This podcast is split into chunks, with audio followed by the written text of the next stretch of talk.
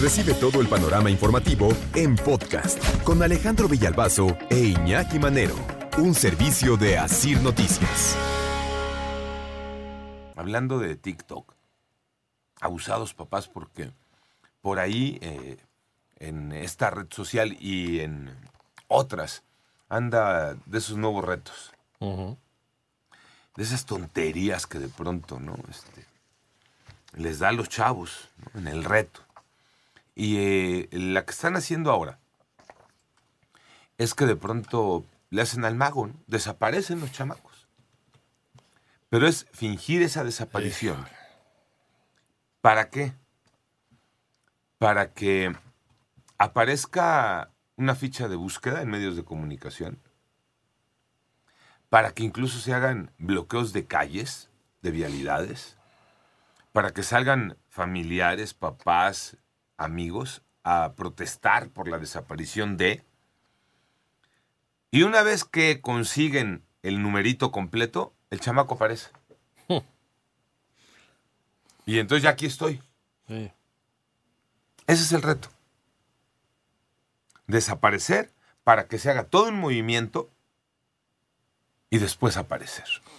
Se han presentado casos, por lo menos así ya eh, vistos en el Estado de México principalmente, Ecatepec, Chicoloapan, Los Reyes La Paz, en las últimas semanas se han presentado casos de chamacos entre los 12 y los 16 años que desaparecieron y por arte de magia aparecieron, pero una vez que la familia hizo, pues claro, pues desapareció. Entonces va la familia, reporta la desaparición, se emite la alerta Amber, la ficha de búsqueda. Dos, tres días, no aparecen. Entonces la familia va, bloquea una de las calles principales del municipio donde vive. Y eso es ganar el reto. Y entonces ya aparezco. Sí, alguien les tiene que decir de veras. Alguien les tiene que sentar y decirles, sabes que no hagas babosadas. hijo". Porque si hay que ir a todas las desapariciones, estamos de acuerdo, ¿no? A todas. Claro.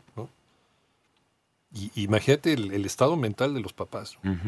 ¿no? Si cuando se te, de chiquitos, cuando se te aparecían cinco minutos en un balneario, en alguna de tu vida estabas, pero deshecho. Imagínate, pues que no aparecen en no tres días. Pues claro que vas y lo denuncias. En un país como este, donde hay 100 mil mexicanos desaparecidos, pues bueno, Y se vuelve una noticia. y se vuelve una noticia. Y entre más difusión tenga la desaparición del chamaco, pues mayor es el triunfo en el reto. Pero entonces en esto que comentas, Iñaki, hay que ir a todas, claro que hay que ir a todas. Sí, inevitablemente. Y luego entonces mueves recursos, Sí.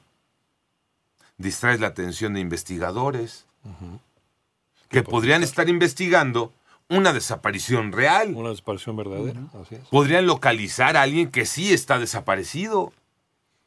Sí, como el cuento de Pedrito y el Lobo, ¿no? Porque al final Así de es. cuentas, de repente, a todos aquellos que tienen redes sociales, el número de seguidores, te mandan la foto, ¿no? La ficha de desaparición para que por favor colabores y le des retweet. Pero tú ya no sabes si es verdad o no.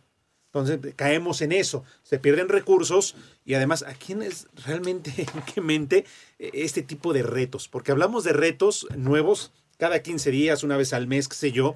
Desde el rompebocas, ¿se acuerdan? Hasta el que Ujú. quieran tomar medicina. La Chona Challenge y todo esto. Exacto. O sea, qué sí. estupideces. Sí. Y ahora el reto de te desapareces y a ver este, hasta que ya cierren y bloqueen calles, suban la, la ficha técnica y todo esto.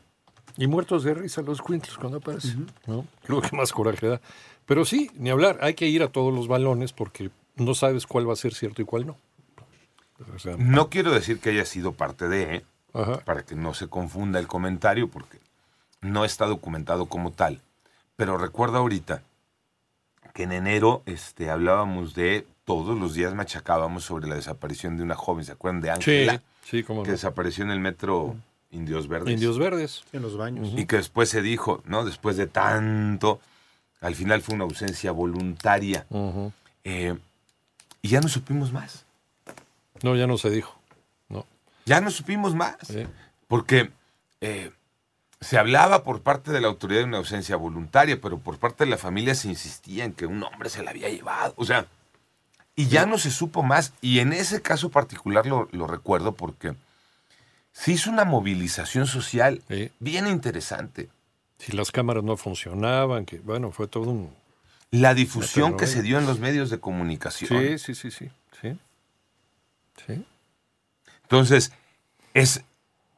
y- ya cierro el caso de esta niña, porque insisto, no quiero decir que haya sido por un reto, porque no hay elementos para que yo para pueda decir algo así, pero eh, si lo saco a cuento es por.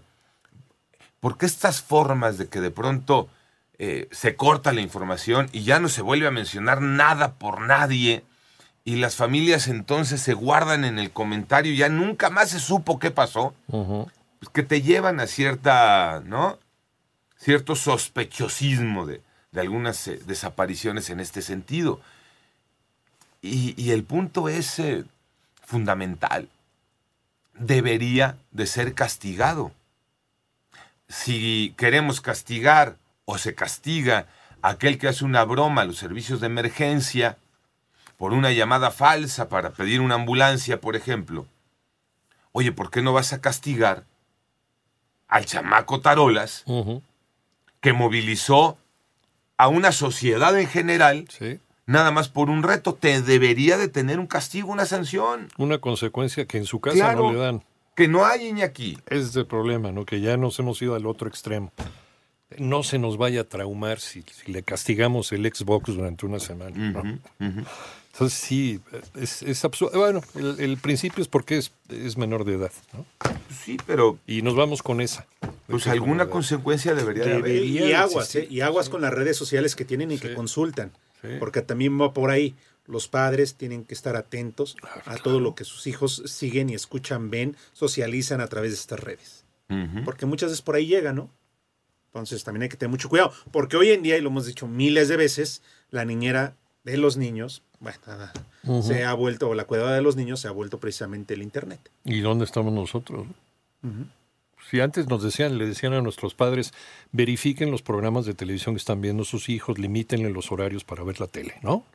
Eso le decían a nuestros papás, a nuestros abuelos. Mismo caso con las redes sociales. Sí. Limiten el tiempo y verifiquen con quién están chateando, con quién tienen comunicación. Sí. Panorama informativo.